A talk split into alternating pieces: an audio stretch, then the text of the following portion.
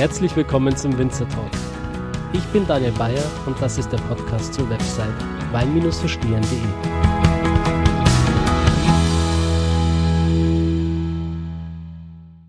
Hallo und herzlich willkommen zu einer neuen Folge des Winzer Talks.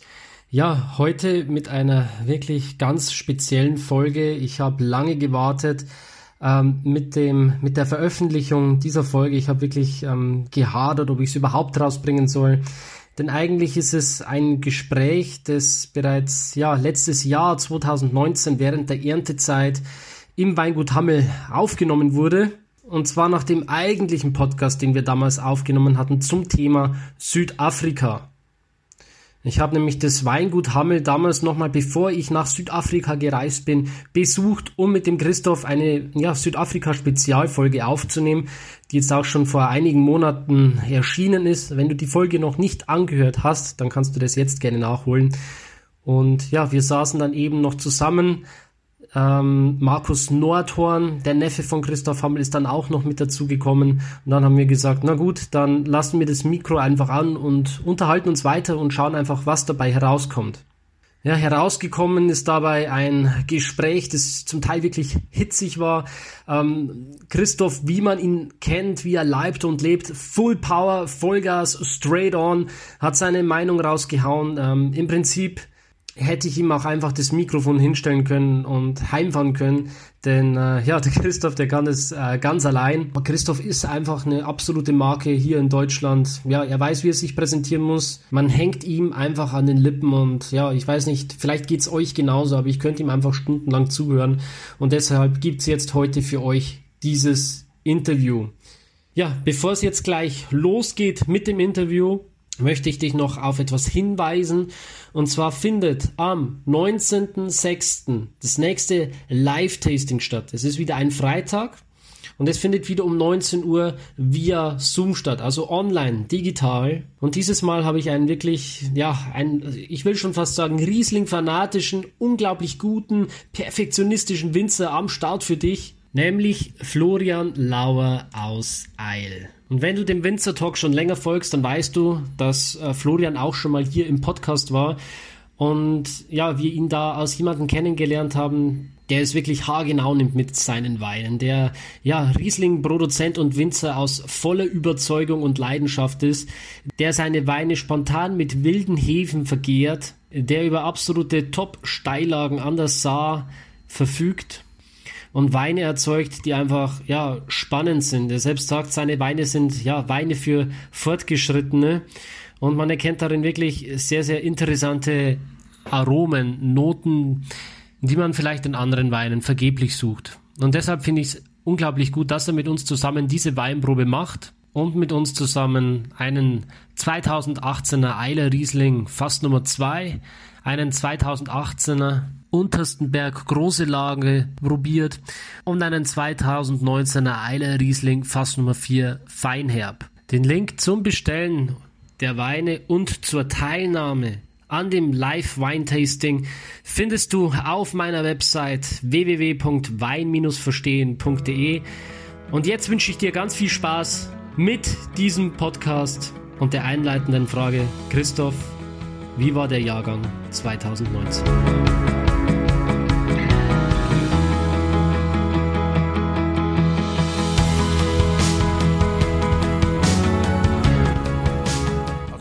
Jahrgang ist eigentlich gar nicht so viel anders wie der letzte. Äh, das wissen aber auch alle. Es war wahnsinnig heiß. Wir haben wenig Niederschläge ähm, äh, gehabt. Äh, die Trauben waren gestresst. Wir haben ja diese Rekordtemperaturen gehabt mit 40 Grad. Ähm, das war so ein bisschen, wir haben Sonnenbrand auf Trauben gehabt, wir haben Sonnenbrand auf blauen Trauben gehabt, was wir eigentlich noch nie erlebt haben.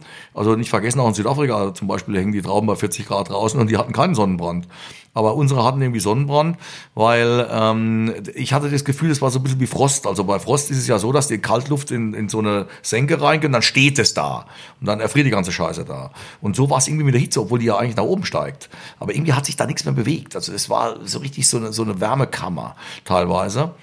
Und äh, das war negativ. Auf der anderen Seite, auf einmal hat es dann doch geregnet. Wir äh, haben Glück gehabt. Ähm, es hat dann noch vor der anderen nochmal geregnet, zweimal.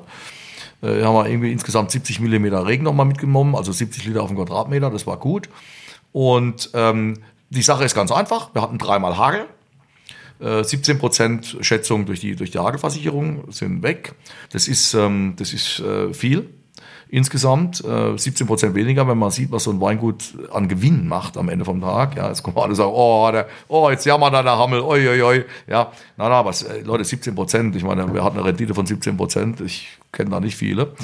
Ähm, äh, to cut a long story short, äh, dann ist eigentlich die Kacke schon am Dampfen. Gegenüber dem letzten Jahr hat man ja Rekordante, trotz der Hitze habe ich dann so mit 30 Prozent weniger gerechnet. Das hat sich auch bewahrheitet insgesamt. Ähm, wobei ich sagen muss, ich habe gedacht, naja, so im zehnjährigen Mittel liegen wir vielleicht knapp drunter oder drauf, also so dran oder drunter oder so. Wir liegen aber doch teilweise massiv drunter, muss ich fair mal sagen. Der Riesling hat abgekackt. Richtig. Also da haben wir ganz wenig Menge. Aber es ist, wie es oft so ist, das ist gebietsabhängig, also ortsabhängig. Teilweise fünf Kilometer sieht es ganz anders aus, weil es da geregnet hat und da, wir haben hier Orte, was ich, äh, Erbolzheim habe ich gehört, das ist von mir hier jetzt irgendwie 20 Kilometer weg. Die haben in der Zeit, wo ich 70 Millimeter gehabt habe, haben die irgendwie 7 Millimeter gehabt. Also, und die haben auch noch Sandböden, ne? scheiße. Also, es gibt weniger. So, natürlich wie jedes Jahr haben wir einen Jahrhundertjahrgang, meine Damen und Herren. Ich kann sich schon darauf freuen. Wir haben den besten Jahrgang aller Zeiten. Ich erinnere mich da immer an den ehemaligen Präsidenten des IOC, Avery Brundage hieß der, Brundage mit Nachnamen. Und er hat immer gesagt, das waren die besten Olympischen Spiele, die je stattgefunden haben. Ja, also selbst in München, wo es das Attentat gab, glaube glaub ich, hat er das auch gesagt. Aber ähm, wir haben natürlich wieder einen Jahrhundertjahrgang, vollkommen klar. Leute, die Sache ist ganz einfach. Wir haben einen wirklich guten Jahrgang, dahingehend ist auch individuell, das muss man auch mal ganz klar sagen. Ähm, der, eine, der eine macht so, der andere macht so. Es wird Licht und Schatten geben, wie es überall gibt. Aber eins ist sicher, und das ist ja nun auch wirklich ein Stück weit ein Thema. Ich meine, über was unterhalten wir uns jetzt hier? Über Jahrhundertweine? Mal, mal ganz ernsthaft. Ja, wollen wir nicht den Markt bedienen mit, mit sauberen, handwerklich soliden, vertrauensvollen, ordentlicher, ehrlicher Ware und ähm, im täglichen Bedarf? Und zwar im täglichen Bedarf irgendwo für 8 Euro die Pulle, bitte nicht und für 3,99, weil das geht nicht mehr. Ja, CO2-Stadt, die, vergesst es, ist alles scheiß. Aber der Markt ist halt, wie er ist. Also ich meine, das ist auch klar. Ich kann ja jetzt hier nicht irgendwie Planwirtschaft einführen, ja.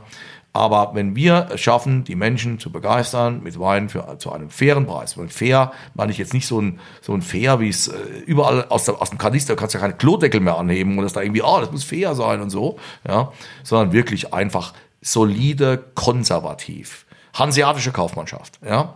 Und ähm, für alle ordentlich und die Kosten müssen bezahlt werden. Wir haben die höchsten Strompreise in Europa. Da kann man jetzt jammern oder nicht, aber es ist Tatsache, wir merken das sehr stark in so einem kleinen Pipi-Betrieb. Wir sind, Entschuldigung bitte, wer sind wir? Ja, aber wir genau, wir merken das. Ja, wir sind diese kleinen, diese, wir sind diese Mittelständler. Wir kriegen da echt auf die Schnauze. Die BASF kriegt dann irgendwo einen Discount als systemrelevantes Unternehmen mit hohem Verbrauch. Wir kriegen den nicht.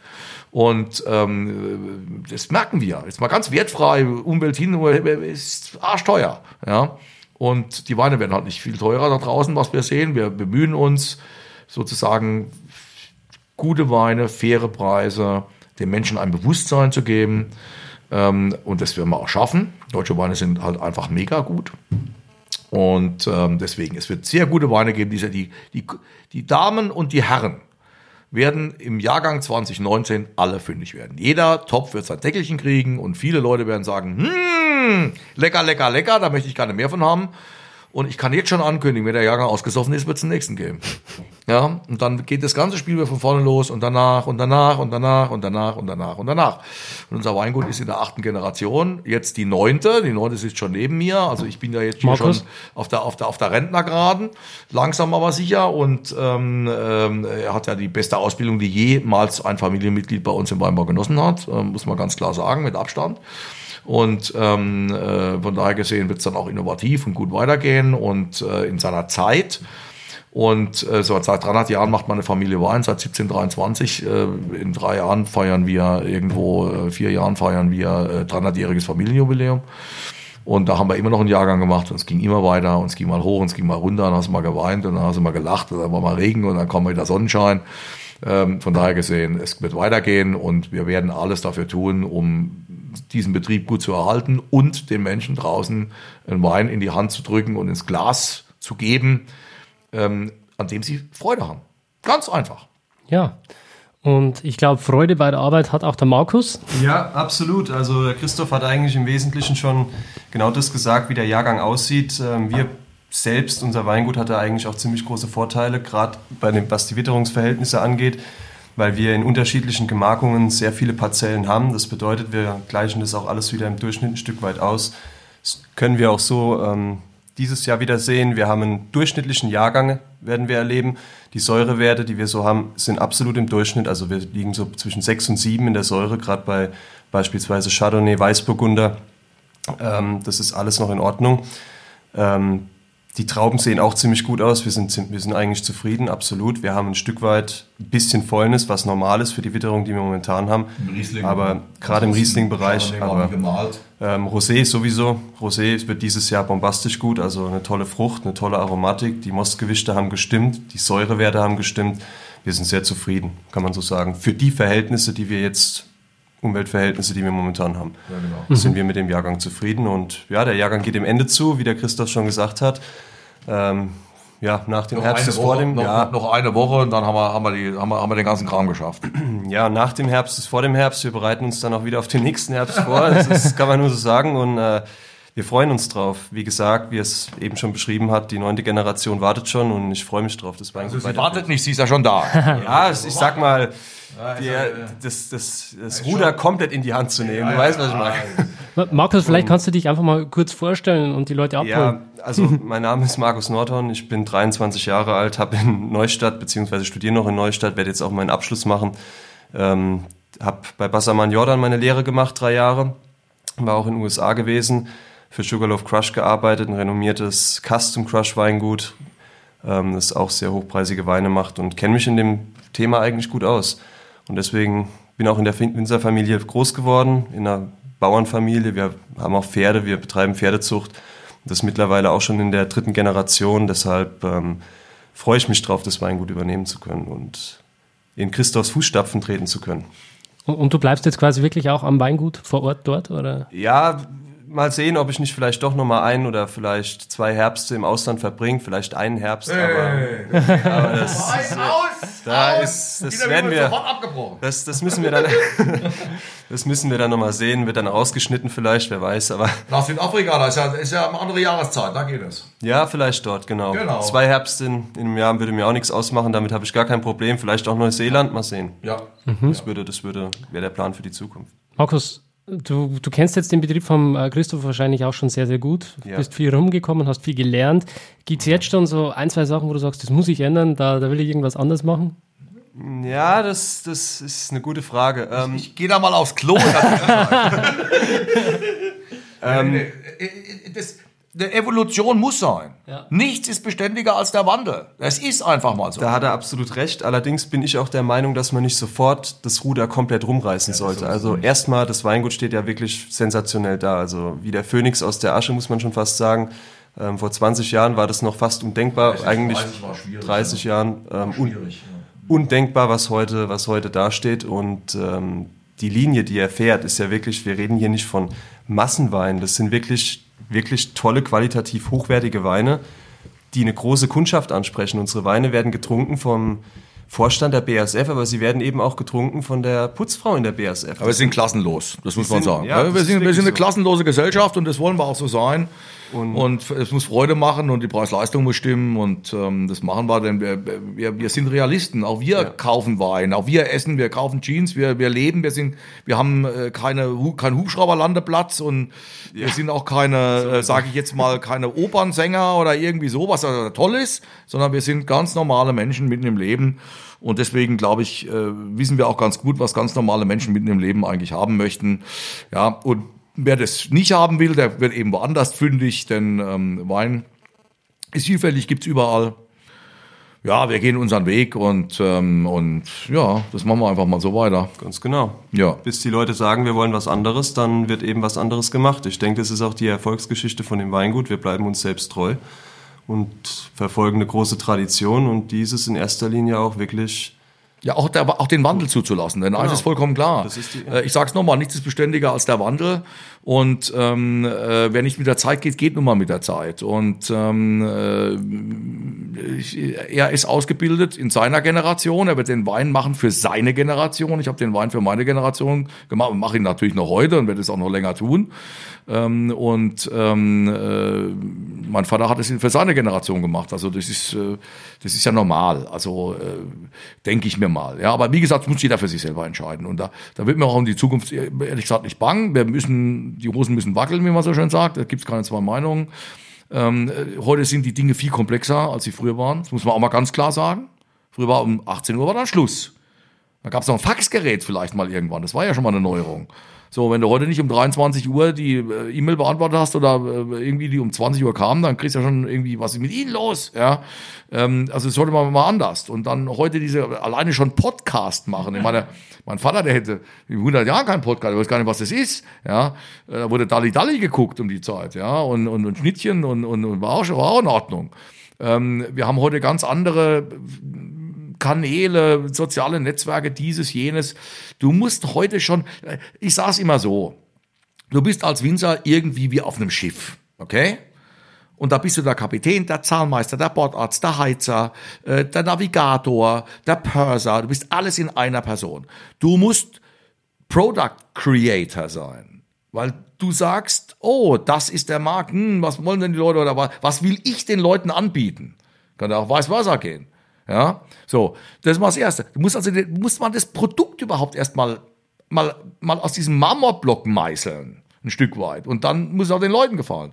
Du musst aber gleichzeitig auch Betriebswirt sein. Wenn dir die Zahlen abhanden kommen, ist aus. Ende. Das geht ganz schnell. Ist die Bude weg. Ja, so. Dann musst du Menschenführer sein. Du hast ja Angestellte. Ja, du musst auch mit Menschen umgehen können. Du musst auch ein Stück weit versuchen, zumindest eine Art pädagogisches Element mit reinzubringen. Ja, es gibt Situationen, da muss auch ein Tischrand sagen, also Leute, jetzt, jetzt mal hier, tralala, und aber auch wissen, wo einfach mal Schluss ist und du mal sagst, komm, jetzt gehen geh wir nach Hause, lass mal gut sein heute oder so. Also nehmen und geben, vernünftig sein, ähm, äh, empathisch sein, ist ganz wichtig, ist übrigens am Verkauf wahnsinnig wichtig.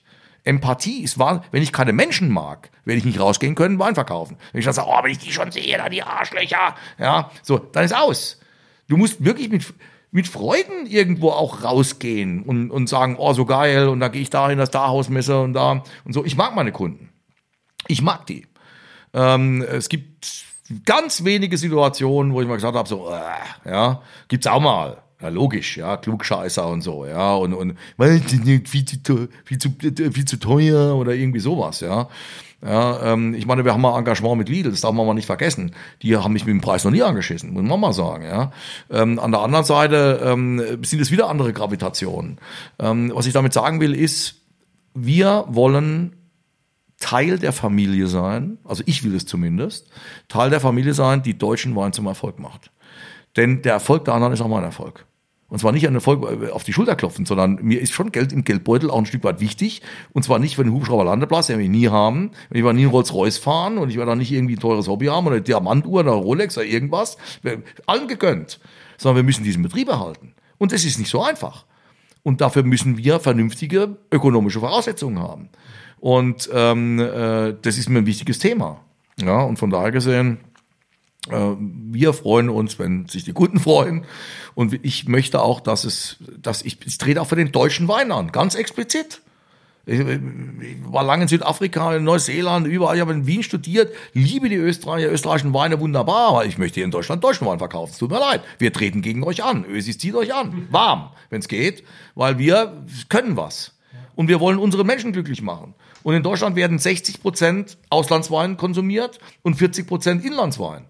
Und das ist ein Verhältnis, das mich ankotzt. Das finde ich nicht in Ordnung. Ich möchte das umdrehen. Wir werden sowieso nicht 86 Millionen Menschen versorgen können mit Wein. It's impossible. Ja, aber wir müssen importieren. Das wollen wir auch. Die Weine sind großartig von den Kollegen im, Ausland und so weiter. Große Freunde von mir, alles gut. Aber Leute, ich trete an der Olympiade nicht alle auf den dritten Platz zu kommen. Und wir leben davon. Wir leben davon. Wir wollen hier Arbeitsplätze schaffen. Wir wollen Prosperität schaffen. Wir wollen die Traditionen fortsetzen können. Und nicht nur in einer Branche sein, in der die Leute morgens aufstehen und alle sagen, scheiße, wie kann ich morgen meine Rechnung bezahlen? Das geht so nicht. Wie, wie willst du das machen? Wie glaubst du, kann man das schaffen, dass der äh, normale Kunde, der jetzt im Lidl drin ist, hm anstatt zum deutschen äh, beziehungsweise zum äh, zum Primitivo zum äh, zum Spätburgunder greift. Wie denkst du, können wir das schaffen? Gar nicht. Also wenn ich Primitivo will, dann will ich Primitivo. Und wenn ich Spätburgunder will, ich mit Spätburgunder. Der Spätburgunder hat ein Problem, das wissen wir auch alle. Ja, so. Und jetzt sag mal was, können ihr mich jetzt alle für totschlagen? Deutschland ist keine Rotweinnation und wird es auch nie werden. Ja, wir sind eine Weißweinnation. Ja, Schuster bleibt da deinen Leisten. Wir machen tolle Rotweins, alles in Ordnung. Aber wenn ich sage, so, ja, wir können jetzt mit der ganzen Welt miteinander, das ist ja vollkommener Quark. Ja, so. Wir sind eine Weißweinnation. Klimawandel hin oder her. Natürlich wird es immer mehr werden durch den Klimawandel und so weiter. Ich meine, so 40 Grad draußen. Über was reden wir hier? Wir haben dies an Rotwein, da schlag an die Ohren. Ja, sowas hätte ich mir vor 30 Jahren echt nicht, nicht im Traum hätte ich daran gedacht. Aber wir sind und bleiben eine Weißweinnation. Und Weißwein ist Priorität in der Bevölkerung. Und 80 Prozent der Weine werden von Frauen gekauft. Ja, das ist so. So, 80 Prozent der Weine im LEH und überall, da werden ja 80 Prozent der Weine übrigens auch umgesetzt, ja, ähm, werden von Frauen gekauft. Und die trinken gerne Weiß und die trinken gerne Rosé. Und da haben wir ein Riesenthema drin. Ist, ist das weltweit oder bloß in Deutschland? Nein, äh, in Deutschland ist es so, aber es ist fast in ganz Europa so. Die Frauen kaufen den Wein ein. Leute, die Männer kaufen keinen Wein. Die kaufen Wein ab 15 Euro, machen auf dicke Hose mit Klimaschränken und Zigarre und äh, mit abonniertem Beef-Magazin und was weiß ich was. Ja, ähm, und ein paar natürlich Intellektuelle, das ist auch klar. Ja, aber im Prinzip der, der Schornstein, der Rauch, den haben wir deswegen, weil die Frauen Wein kaufen, den stellen sie auch den Männern abends hin und Ding und die, die kaufen Wein. Und die wollen abends Pinot Grigio und Grauburgunder trinken. Und ich bin auch froh drum. Es gibt Leute, die sagen, immer dieser Grauburgunder. Leute, sind wir doch froh, dass die das trinken wollen. Ich sag nur eins. Mein Lugana heißt Müller-Thurgau. Und der, weil der einfach schmeckt. Ja, es geht ja darum, schmeckt's oder schmeckt's nicht. Was nicht schmeckt, kannst du nicht verkaufen. Was schmeckt, kannst du verkaufen. Deutsche Weine schmecken. Punkt. Ausarmen. So, jetzt machen wir es noch ein bisschen sexy, ja, und Ding und, und begeistern die Menschen. Und die, die verarschen wir ja nicht. Es ist ja nicht so, dass wir den Leuten was aufdrängen, wo die ihnen sagen so, so, äh, was ist denn das für ein Scheiß? Ich, jetzt, Top. ich war jetzt übrigens ein paar Mal in Italien unten. Mhm. Das war nach unserem Gespräch damals. Mhm. Und ich habe jetzt auch die Müller-Thurgau-Brille ja. auf. Siehst du? Die war, Italiener wissen das. Die haben gereifte Müller-Thurgau. Da schlackerst du mit Ja, die haben Ohren. gereifte Müller-Thurgau. Die haben auch junge Müller-Thurgau, wie, wie, äh, Was ich da getrunken Gereifte hab. Frauen und junge Frauen. Das sind alle schön. Wow. Das sind ja Italiener. Ja. So. Und äh, von daher gesehen trinken wir Müller-Thurgau. Ja, es ist, äh, äh, äh, der Name ist halt Leuthäuser, äh, das ist übrigens war eine hervorragende Justizministerin, ich möchte hier nicht auf Frau Leuthäuser-Schnamberger zu nahe treten, aber das hat so einen, so einen Loriot-Namen, ja, und ähm, Müller-Thurgau, das klingt ja wie ein, wie, ein, wie ein Finanzbeamter und äh, das ist halt nicht sexy, ja, ähm, aber und Rivana, ja, Leute, es schmeckt aber geil. Eigentlich müsste ja gar keine Rebsorte draufstehen. Ja, und, ähm, aber das ist jetzt wieder ein eigenes Thema. Das ist wieder ein eigenes Thema. Aber ähm, der Markus, der, ähm, ich, ich, übrigens, was ich sehe, ist noch ein anderes Thema. Aber ich könnte mir gut vorstellen, der Markus, der hat ja nun in einem biodynamisierten Betrieb gearbeitet. Wir verstehen uns übrigens alle sehr, sehr gut, was dieses Thema auch angeht. Wollen wir Bio sein, wollen wir es nicht sein? Wo steuern wir hin? Wie arbeiten wir im Betrieb? Das ist übrigens eine ganz junge Truppe. Unser Weinbergsverwalter, der ist ja, der ist ja auch noch, der ist ja irgendwie 25, ja. 26, 26 ja. ja. Also wir haben eine Kellermeisterin hier mit 26 noch. Also wir, wir arbeiten hier wirklich mit jungen Leuten. Und ich bin der allererste, der sich was sagen lässt, um das mal ganz klar und deutlich zu sagen. Also nach dem Motto, solange du deine Füße und deinen Tisch, ist ja Blödsinn. Wir investieren ja nicht Millionen ja, in die Ausbildung, um dann hinterher so weiterzumachen wie vorher. Das ist ja Quark, sondern da, so, da müssen die Inputs schon kommen. Und ähm, ähm, äh, ich habe so einen so so ein Dream, aber das ist jetzt, also, aber ja, das so, so lange wird das, wir, wir überlegen uns tatsächlich, ob wir im Keller einen eigenen Part rausklinken, da wird auch speziell umgebaut, dieses, jenes und so. So, und dann nehmen wir halt mal fünf Hektar aus der ganzen Bude raus und machen dann ein eigenes Weingut raus nochmal und das wird dann biozertifiziert. Das ist dann ein eigener Playground. Und wenn wir morgen umstellen wollen, dann wissen wir, wie das geht. So einfach ist die Welt, weil ähm, äh, wir wollen unsere Kompetenz behalten. Denn wenn ich die Kompetenz behalte, dann bleibe ich auch Herr der Situation oder Frau der Situation. Da müssen wir die Frau dazu nehmen. Ja, so bin ich auch Frau der Situation. Und es ist auch alles vernünftig. Leute, immer Mensch bleiben, es ist ja alles nichts, das das ist richtig, das ist der richtige Weg. Ich denke immer Monty Python, bin ein riesen Monty Python-Fan, ja, folgt der heiligen Flasche, ja, ja, jetzt folgen sie alle der oder dem oder der Idee oder der, nicht alle natürlich, aber das, warum denn nicht mal hinsetzen und mal nachdenken und was ist gut, was ist nicht gut, was ist machbar, was ist real, was ist irreal, ja, und wo können wir jetzt einen Effekt erzielen und so weiter? Und was passt auch zu uns. Also wenn ich jetzt, äh, ich mache keinen Orange, weil das ist eine super Sache. Weltklasse. Ich habe Kollegen, die machen Top Naturals. Fantastisch. Ich mache aber keinen, weil das nimmt mir ja gar keiner ab. Ich mache auch keine Druckmittel auslesen, weil ich da keine Hand für habe. I don't have a fucking hand for it. Ich mache andere Dinge. Ja.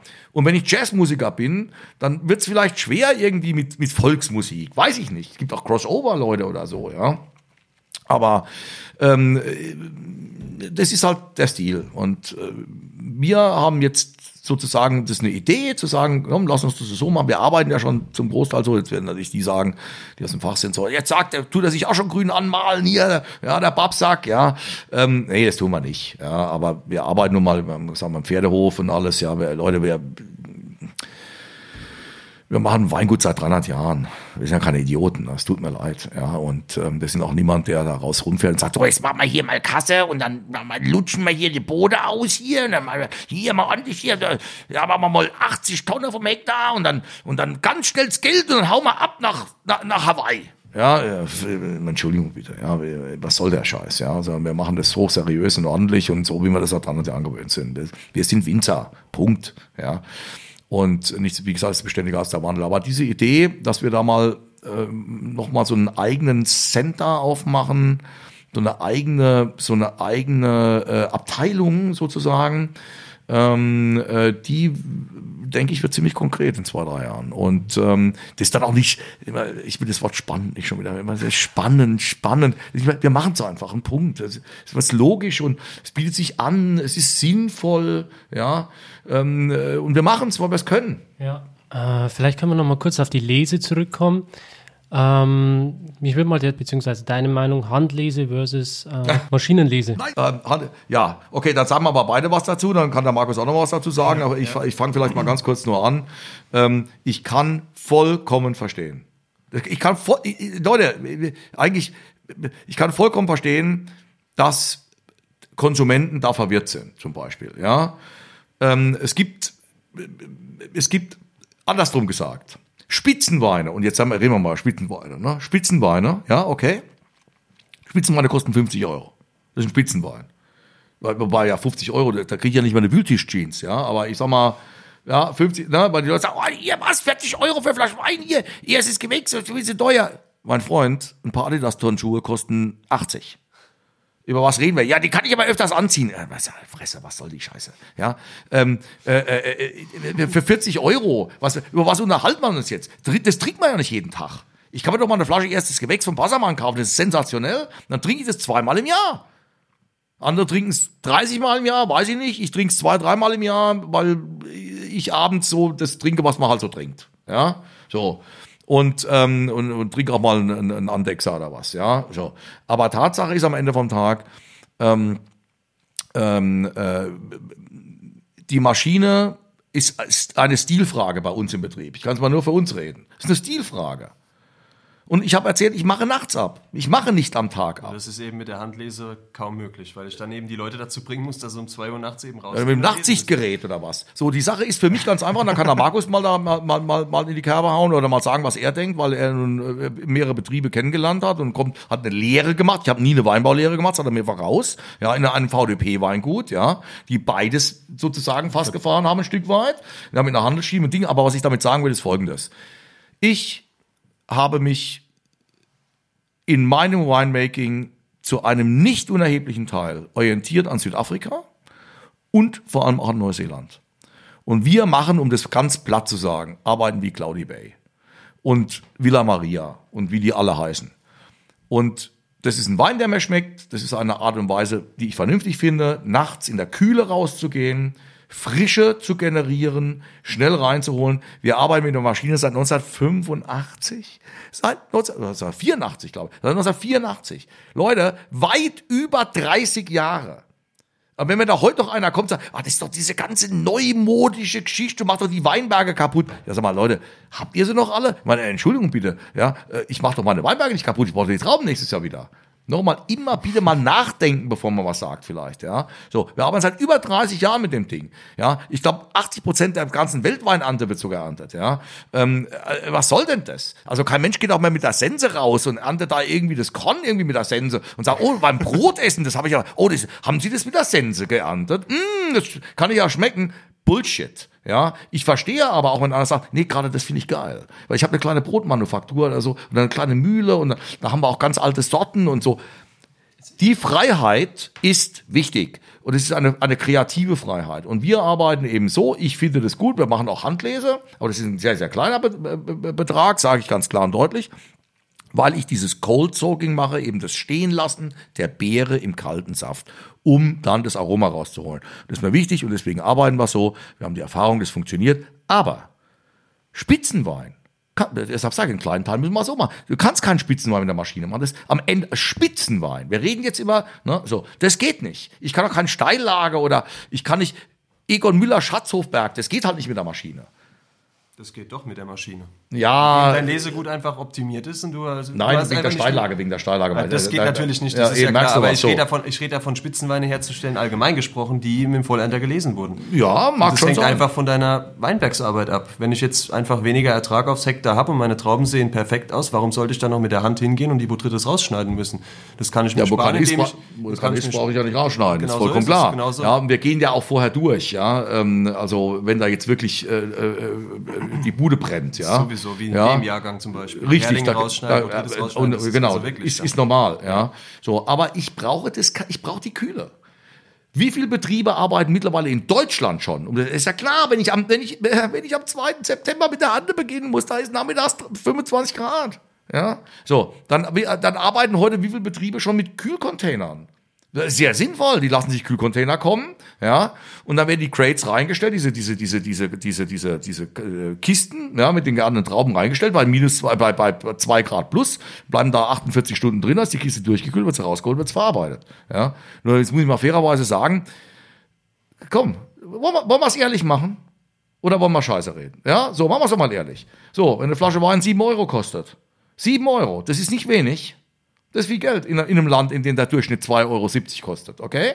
7 Euro. Da, würden alle von träumen. 7 Euro bedeutet eigentlich 3,50 Euro netto. Das ist das, was wir kriegen. Wir kriegen keine 7 Euro. Wir kriegen 3,50. Für Flasche, Etikett, Korken, Kapsel, Ding, Bam, Bam, Bum, Bum, Karton, hingefahren zum Kunden. Das ganze Ding. Die ganze Administration und AP-Nummer und leck mir am Arsch und ganzen Geräte, alles, ja, alles. die Lohn, Ding. das Kapital, Ja, so, das ganze Kram. So, 3,50. Und da, dafür äh, irgendwie handselektioniert, sag mal, sag mal, geht's noch oder was? Ja, so, sondern wir machen das super ordentlich, so wie sich das für ein 300 Jahre altes Familienunternehmen mit einer Liebe und auch einem klaren Ziel und einer einer, also wenn ich jetzt sage Berufsehre, das klingt so pathetisch, ja, aber irgendwo ist es so, ja. Ähm, wir können morgens in den Spiegel gucken, das ist ganz wichtig. Sonst ist vorbei.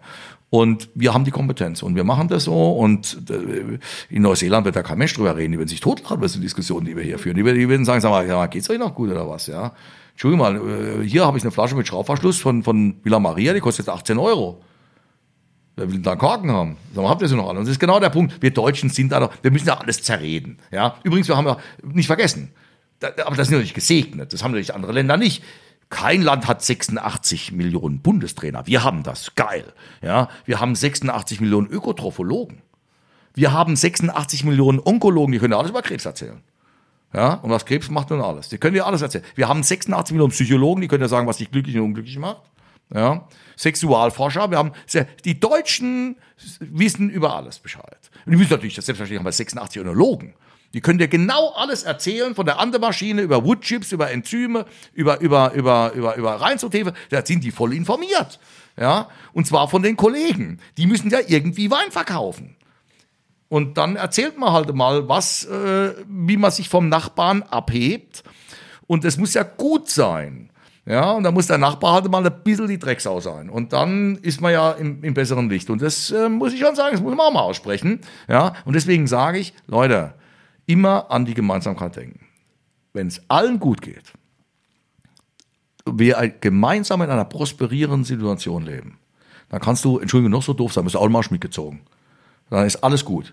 Wenn aber alle jammern und wenn's, wenn alle irgendwo ständig einen Hahn dazu besuchen, alle alles negativ reden, dann kannst du noch so positiv und noch so gut sein, dann wirst du mit runtergezogen mit der Scheiße. Und das sollte man vielleicht mal überdenken, denn es ist doch wunderbar. Es kann doch kein Mensch behaupten, in Deutschland wird es im Weinbau äh, da ist noch viel, viel, viel Luft nach oben. Aber Leute, die deutschen Weine sind Bombe. Herrgott, sag aber wie. Ja, äh, äh, ich bin glücklich. Tut mir leid. Du, du hast gerade das Wort ähm, Woodchips äh, in den Raum noch geworfen. Vielleicht ich habe die Chips nicht in den Raum geworfen, das Wort, genau. Ja. Ich habe das letzte Mal bei dir auch nochmal was auf Facebook gelesen, da standen die im Kontext mit, dem, mit, der, äh, mit dem Klima. Ah, auch das, also. Das würde mich jetzt schon gerne nochmal also, interessieren. Also, also ich, war, ich war gerade vor drei Tagen bei unserem Fassbauer, bei unserem Küfer, der Firma EDA in Bad Dürkheim. Eines der führenden Fassbauunternehmen in Deutschland, ja. Die bilden auch aus, äh, haben die größte Ausbildungsbetrieb für Fassküfer in der Bundesrepublik, ja. Ähm, da haben wir eine Führung gemacht mit, mit Kunden von mir. Und dann haben die sich die Bäume angucken können, wie die dann gespalten werden, Spiegelschnitt, Spaltschnitt, das ganze Programm. Und da hat die klar gesagt, Leute, wir pflanzen selbst, unser Betrieb, 5000 Bäume pro Jahr. Und zwar über das Soll raus. 100 dass ich jetzt keine Chance rede, eine Million, nee, 100 Millionen Bäume, also irgendwie, es ist so, von 100 Prozent geerntete, der Baum wird ja geerntet, das war auch ein Wort, das ich so noch nie gehört habe, bei mir hat es Fällen, ja, ja. Äh, der Baum, von 100 Prozent geernteten äh, äh, Bäumen im Wald, es ist ja alles in Deutschland geregelt, Gott sei Dank, wir haben ein Forstamt da und, und, und so weiter, müssen 102 nachgepflanzt werden. Das ist Pflicht und das schon seit Jahren. Ja, jetzt haben wir auch nochmal ein Aufforstungsprogramm. Die Firma EDA pflanzt über 5000 Bäume zusätzlich nochmal. Privat, selbst, aus der eigenen Kasse. Ja, alright? So. Denn so ein Baum braucht 200 Jahre bis er soweit ist, dass er für Fassholz anrückt.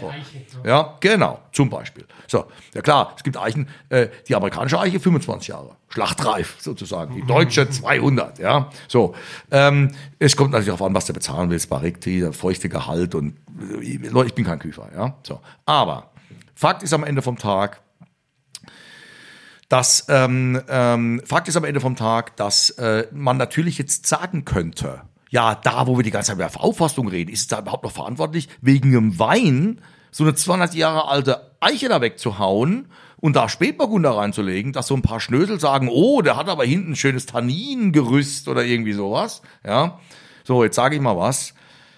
Ähm, ist, man hat ganz klar in der Küferei gesagt, das ist Unsinn, weil das und das ist der Auffassung, gut, das müssen die auch sagen, die leben ja davor, das man auch wieder fairerweise sagen, ja, aber irgendwo leuchtet es ein auf der anderen Seite, Woodchips genauso eine Emo-Diskussion, wo irgendwelche Kollegen so, ja, da wird ja Barrique nachgemacht. Nein, du kannst nicht mit Woodchips Barrique-Wein nachmachen. Das ist einfach Unsinn. Du kannst nicht einen Wein, übrigens, das würde ja, das würde ja bedeuten, dass sich die Leute ins eigene Knie schießen.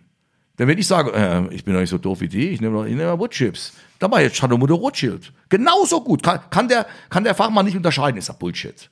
Es geht um ein ganz anderes Thema. Es geht darum, dass ein Wein mit Holzeinsatz in der Regel in einem gewissen Umfang einfach attraktiver schmeckt. Ja, alright. Ganz witzig ist zum Beispiel, dass die Leute auf dem Etikett, zum Beispiel Frauen, wenn die lesen, war im Holz oder Barrique gereift, dass die da nicht hingreifen.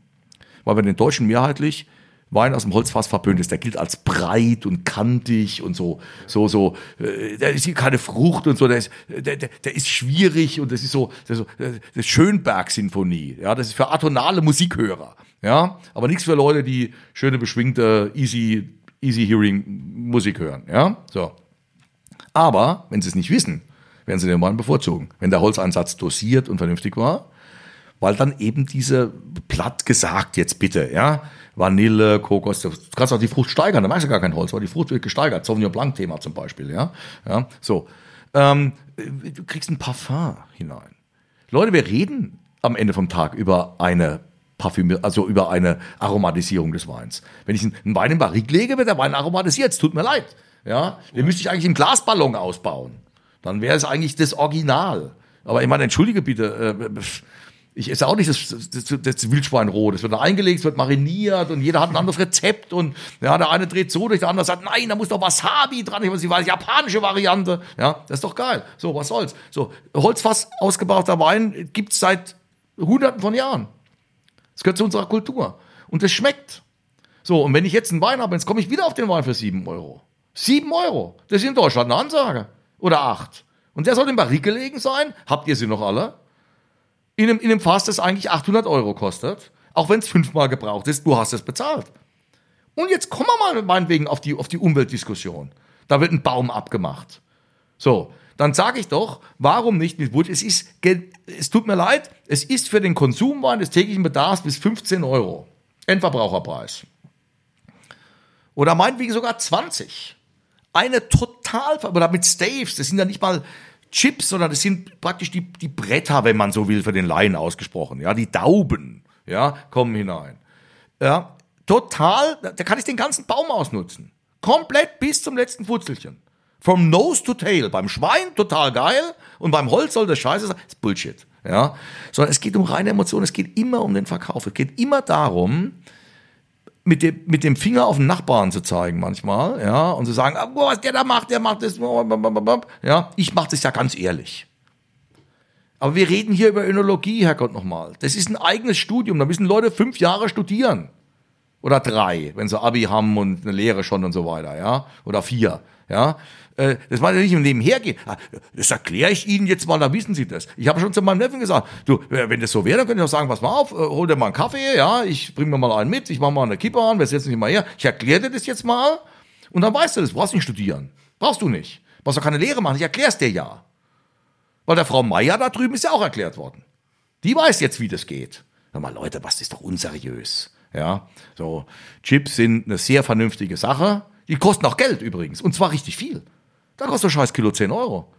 Und da, werden, da, da brauchst du ein paar Kilo. Da, da kommen ein paar Tausende von Euro zusammen. Damit kann man auch mal nicht nur schön Urlaub fahren, das, da, da kann ich Leute einstellen, dieses machen, jedes machen. Ja, das kostet ja Geld. Aber mit, der, mit dem Pflanzenschutz, der kostet ja Geld. Ich meine, dass Leute rausfahren und einfach mal so spritzen, um irgendwas da, da Pflanzenschutz rauszuhauen. Ähm, äh, ah, hier, komm, hier, der spritzt mal drauf und dann haben wir einen achtfachen Ertrag. Und wie gesagt, morgen hauen wir ab nach Hawaii. Nach mir die Sintflut. Ja, das sieht dann aus wie ein Tschernobyl. Ist ja vollkommen bescheuert. Was soll denn das? Ja. Ich plädiere, jetzt werde ich mal hier mal ein bisschen kitschig, pathisch, was weiß ich was, ja, Pathos. Ähm, aber ich sag's mal so, ich plädiere für viele Themen in Deutschland für etwas mehr Kontenance und etwas mehr Vernunft und sinnvolles Nachdenken und dann miteinander reden. Das verpufft natürlich jetzt, das ist mir auch klar. Wir sind auch Menschen mit Emotionen, das muss ich auch, muss ich, muss ich auch akzeptieren. Ja. Ähm, äh, aber im Prinzip bringt es alles nichts. Ähm, ich ich, ich habe ich hab mir die Achillessehne abgerissen, äh, kam ins Krankenhaus. Und dann lag ich da, und dann soll ich operiert werden. Da kam der Anästhesist, ja, mit so, mit so einem Klemmbrett und Ding und hat gesagt, so haben ich, ich äh, muss Sie aufklären per Gesetz, ich muss sie ja morgen dann da einschläfern ne, zur Operation. Und da gibt's drei verschiedene Mittel. Und dann habe ich gesagt, hören Sie mal zu. Haben Sie mal auf die Uhr geguckt? Es ist, es ist Samstag oder es ist fünf vor sechs. In fünf Minuten geht die Sportschau los. Ja, ich will jetzt Sportschau gucken. Da steht mein Weizenbier. Ja, so. Ich, ich will Sportschau gucken. Ich habe keine Ahnung, was Sie mir da erzählen. Sie erzählen mir jetzt irgendwas.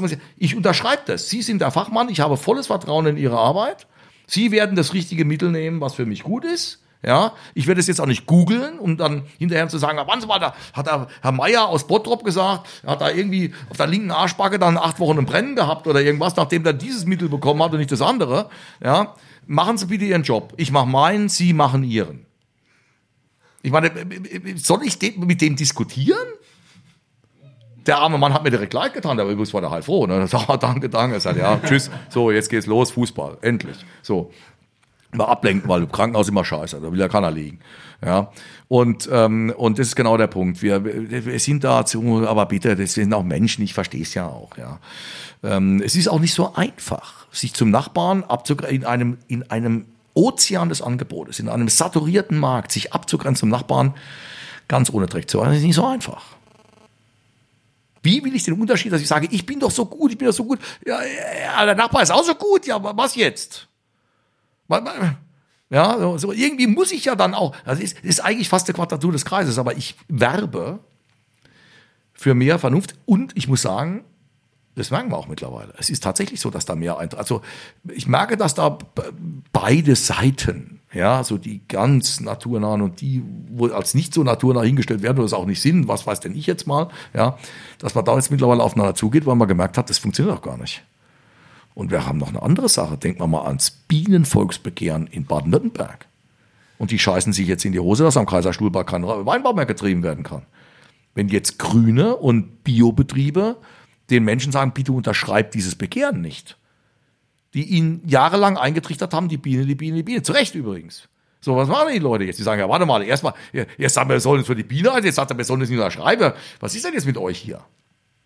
Ja, äh, am besten wäre, richtig informieren.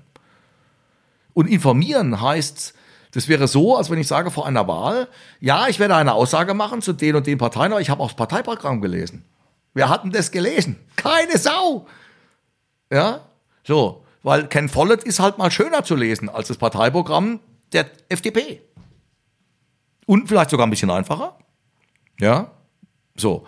Und deswegen, also, mein Gott im Himmel, Woodchips sind eine gute Sache für Weine des täglichen Bedarfs, um ein, ein feines und edles Geschmacksprofil aufzubauen. Das sind ja keine billigen Weine, das, um das mal ganz klar zu sagen. Wenn ich acht, sieben, acht Euro für eine Pulle Wein ausgebe, ist das kreuzsolide in Deutschland, um das mal ganz klar hier zu sagen. Da reden wir über gutes Niveau. Das macht Spaß, macht Freude, schmeckt gut, ist gesund, ist alles okay. Ja, und damit kann ich aus Gutem noch etwas Besseres machen, wenn ich das möchte. Ja, äh, Leute, über was unter, wenn ich ein erstes Gewächs habe, ein top erstes Gewächs, ja, nicht alle top, es gibt doch wahrscheinlich weniger, die top sind. Und alle Weine für 5 Euro sind auch nicht scheiße. Da gibt es auch ein paar, die richtig gut sind. Also irgendwo, ja, ist mal wie immer die Welt zwischendrin. So. Ähm, wenn ich so einen Wein habe für 40, 50 Mücken, da lasse ich mir gerne gefallen, dass ich sage, boah, der hat sich top weiterentwickelt, dieses, jenes, ja, der ist über die Mikrooxidation im richtigen Keller, in der richtigen Lagerung und so weiter. Super, super, super. Ja, aber beim Wein für 8,50 Euro, das ist viel Geld, aber das ist ein Wein, den trinke ich jetzt, mit Freude, jetzt mit Spaß, aufmachen, trinken. Ähm, Markus, ich, ich hätte jetzt mal eine ähm, äh, Frage wieder an dich. Ja. Und zwar ähm, eine ganz einfache. äh, welche Weine trinkst du privat denn gern? Hast du, würdest du sagen, hast du einen ähnlichen Geschmack wie der Christoph oder doch vielleicht ein bisschen anderen? Ja, das ist absolut abhängig vom Anlass, muss ich jetzt mal ganz fairerweise sagen. Wenn ich jetzt am Wochenende mit, ich sag's mal ganz offen, mit Freunden unterwegs bin und äh, wir gehen was trinken, dann trinke ich lieber was, was eben süffig ist, was, was schnell runtergeht, was lecker schmeckt, also wirklich einen tollen, tollen Trinkfluss hat. Während ich, wenn ich irgendwas Besonderes esse, dann auch mal gern was Edleres dazu trinke. Also was, was auch zum Essen passt. Das ist einfach ein schwereren Wein, irgendwas Merlot zum Beispiel, gerne aber auch mal ein Cabernet Sauvignon aus den USA, auch gern mal was aus Südafrika. Das sind alles sehr schwere Rotweine, muss man mal wirklich sagen, weil die einfach die klimatischen Bedingungen auch dafür haben. Christoph hat es eben erwähnt, Deutschland ist kein, oder vorhin, Deutschland ist kein Rotweinland. Äh, da trinke ich dann hier gerne mal einen Weißwein, wenn ich mit Freunden unterwegs bin und zum Essen und Rotwein, was Schweres. Ich trinke alles. Und Schneiderweiße. ich liebe es. Braucht eine Menge Bier, um guten Wein zu machen, Das oder? ist aber wirklich so. Ich bin äh, ich, äh, Augustiner, ich bin Bayern. Also in dem Fall muss ich sagen, ich liebe bayerisches Bier. Und fränkisches natürlich. Boah, sehr, sehr geil. Ja, bleib, bleib mal lieber in der Oberpfalz, okay? Ja, ja, ja was, vollkommen in Ordnung. Vollkommen, mein Gott im Himmel, da, dein Onkel da, der, ich liebe es, dahin zu fahren. Das ist immer so ein bisschen Hippie-Treff. Ja, ist, Ja, ihr zwei passt schon gut ja, zusammen. das ist Ja, immer ja, Hippie-Treff, ne? da werden die Rauchwaren ausgepackt, da kommt die Pulle auf den Tisch, da ist gute Stimmung. Ja, da dudelt Eric, äh, Eric Clapton oder Joe Cocker im Hintergrund und dann ist die Stimmung gut und äh, da fahre ich gerne hin. Das ist äh, der Süden Deutschlands sehr relaxed. Das letzte Mal haben wir uns ja leider verpasst. Ja, letztes Mal haben wir uns verpasst. Aber ähm, du weißt ja, wie es ist. Ähm, nach dem Spiel ist vor dem Spiel. Wir werden uns dann noch öfter sehen. Davon gehe ich mal schwer aus. Ich hoffe es, auf Ja, jeden ja. Fall. Ja, ähm, meine beiden Lieben, ich würde sagen, wir machen den Sack langsam zu. Wir sitzen jetzt doch schon fast wieder seit zwei Stunden an den Mikrofonen, haben die Folgen getrennt. Ähm, ich bedanke mich ganz herzlich bei euch für eure Zeit. Ihr seid mitten in der Ernte. Am, am letzten Drittel. Letzten am letzten Drittel. Ja, am letzten Drittel, ja. Letzten Viertel kann man eigentlich fast sagen. Ja, beim letzten Viertel sind wir. Viertel, ja, Ach Gott, wir sind sogar am letzten. Nee, jetzt geht's immer kleiner. jetzt- Bisher haben wir 0,3 Prozent. Letztes Viertel stimmt schon. Letztes, ja, letztes Viertel, sagen wir mal so. Also äh, gefühlt äh, bin ich tot. gefühlt, nee, gefühlt bin ich am Arsch. Zombie, ja. Oh, ich könnte echt einen Rollstuhl gebrauchen. Ich, ich träume nur noch von Wellness-Ding und rumhängen und so. Ich meine, heute Morgen ging es um 4 Uhr los und jetzt, Ja. heute Morgen ging es um 4 Uhr los, jetzt haben wir 20 Uhr, jetzt geht es dann nochmal zwei Stunden ans Remontieren und dann, mich äh, dann Arsch. geht's weiter. Morgen früh um 4. Morgen früh geht's wieder mal um vier. Ja. Ja, es ist schon, es ist schon physisch, es ist eine Tortur. Aber der, der, der, der Wein gibt den Rhythmus vor, das Wetter gibt den Rhythmus vor. Wie gesagt, es erwartet uns Regen. Wir haben Regen hinter uns. Äh, äh, das kann ich überhaupt nicht brauchen. Ja. Aber äh, es ist immer kein Wunschkonzert. Und wir werden das meistern und so wie wir das immer gemeistert haben. Und dann werden die Leute es trinken und im nächsten Jahr dieselbe Scheiße wieder. Ist halt so und gehört dazu und es ist wunderbar und es ist unser Leben und ähm, wenn es dann hinterher schmeckt, ist doppelt so gut und danach, nach diesem Herbst, werde ich ja mal gucken, dass ich wirklich da mal irgendwie mal irgendwie, keine Ahnung, ich habe jetzt schon wieder ein Programm, im November das ist geradezu abartig. Also ich bin unterwegs, wirklich in, der ganzen, in ganz Deutschland, äh, nach Wien, noch zu Wein- und Co-Hausmesse, oben auf Usedom, alles innerhalb von drei Wochen. Ne? Mit dem Auto. Ja? Mein Gott, äh, habe ich Auto gesagt? Nein! Äh, natürlich mit, der, mit, der, mit Fahrrad, mit der Rischka werde ich da hingefahren, von weißen Hirschen gezogen. Ähm, nein, ähm, aber es ist schon, es ist schon, wie gesagt, es ist schon eine Tortur und die Winzer, ich, ich, ich glaube, das sind ein paar schöne famous last words weil ich das gerade geschrieben habe zu einem Text, den ein guter Freund geschrieben hat, der Betriebsleiter vom Weingut Ottegrafen, der Andreas Barth. Und ähm, der ist sehr gerne auch mal philosophisch unterwegs und äh, schreibt gerne und ist da künstlerisch unterwegs. Und am Schluss habe ich ich habe dann darauf erwidert, weil er sagt, eigentlich ist man so auch eine, so eine Art Getriebener, man ist also nie so ganz zufrieden. Man, man glaubt, jetzt habe ich es gut gemacht und dann ist man ja doch wieder, man nimmt es in den Mund, probiert und man sagt, ah, aber da könnte doch noch und da und so. Und daraufhin habe ich gesagt, ja, müssen wir vielleicht mal ein bisschen locker werden und habe dann geendet mit dem, es ist ja wirklich so, denn wir reißen uns den Arsch auf ohne Ende, wir, wir, wir physisch auch, die Leute sind draußen im Weinberg, die frieren, die schwitzen, bis die Knochen knacken und die und die Muskeln brennen, sie hauen sich die Nächte in Presshäusern um die Ohren, sie schleppen Schläuche, sie kriechen in Fässern rum. Nee, das ist wirklich, das ist bloody hard work. Und, ähm, und wir sind Heroes. Wir sind Heroes. Die Winzerinnen und Winzer in Deutschland, alle, ohne Ausnahme, sind Helden. Das ist so. Das war eine ganz felsenfeste Überzeugung. Es ist großartig, jeden Morgen aufzustehen und diese Aufgabe wieder neu wahrzunehmen. Hurra, Hut ab, Leute, Weltklasse und jetzt müssen wir remontieren und du gehst mit und du wirst jetzt mal richtig schön mit Rotwein eingesaut. ja, ja, nein, nein, nein, wenn ich da seine Klamotten sehe, oh Gott, der arme Kerl. Nein, sensationell, aber das kannst du mal angucken. man kann das Filmchen machen. Wein machen wirklich wie vor langer Zeit in den, in den, in den Fässern, die der Großvater gebaut hat und Rotwein gemacht hat. Da machen wir heute auch noch. Und das ist auch so eine Art Famous Last Words, finde ich auch sehr, sehr, sage ich mal, tröstend. Wenn man weiß, da ist jemand nicht mehr da, aber die Sachen von dem sind noch da. Und wir arbeiten noch damit. Wir arbeiten mit Holzfässern meines Vaters, mit Holzfässern meines Großvaters, mit den Tanks von meinem Großvater, in den Räumen, die der Urgroßvater gebaut hat. Ähm, ähm, die Familie ist zwar seit 300 Jahren hier im Ort, aber es waren vorher kleinere Keller, äh, ist im Dorf rumgezogen, wenn man so will. Man hat ja früher nicht nach Liebe geheiratet, sondern Liebe vergeht Hektar besteht. Ja, damit Sach zum Sach kommt, strategisch. Ja, und dann 1840 wurde hier der Keller gebaut und in dem sind wir bis heute drin. Und wenn man sich überlegt, die sind da alle durchgelaufen und haben auch diese Emotionen gehabt, die wir haben. In ihrer Zeit haben Kriege erlebt, ja, zwei Weltkriege. Ähm, das äh, ist schon, haben alles von der Monarchie über die Weimarer Republik, über den, den kompletten Niedergang, die Teilung Deutschlands. Äh, äh, man hat im eigenen, in der eigenen Familie wahnsinnig Glück erlebt, man hat furchtbares Unglück erlebt, Tod, Krebstote, man hat wirtschaftlich blendende Zeiten erlebt, man hat wirtschaftlich ganz schlimme Zeiten erlebt, ja. Ähm, ähm, das ist, äh, deswegen sage ich, aber das sind alle, alle machen das mit. Und deswegen sind sie alle Helden. Das ist wirklich so. Das ist jetzt nicht irgendwie so dahergesagt. Ich finde, dass die deutschen Winzer und Winzerinnen echte Helden sind. Die sind alle Hut ab vor euch, Leute draußen. Mega, mega, mega. Ja, wir machen weiter. Wir geben Gas. Da hören sehr viele Winzer zu. Ich glaube, das geht runter wie Öl. Na, ist aber ist so. Das, ja, das ist jetzt ja nicht.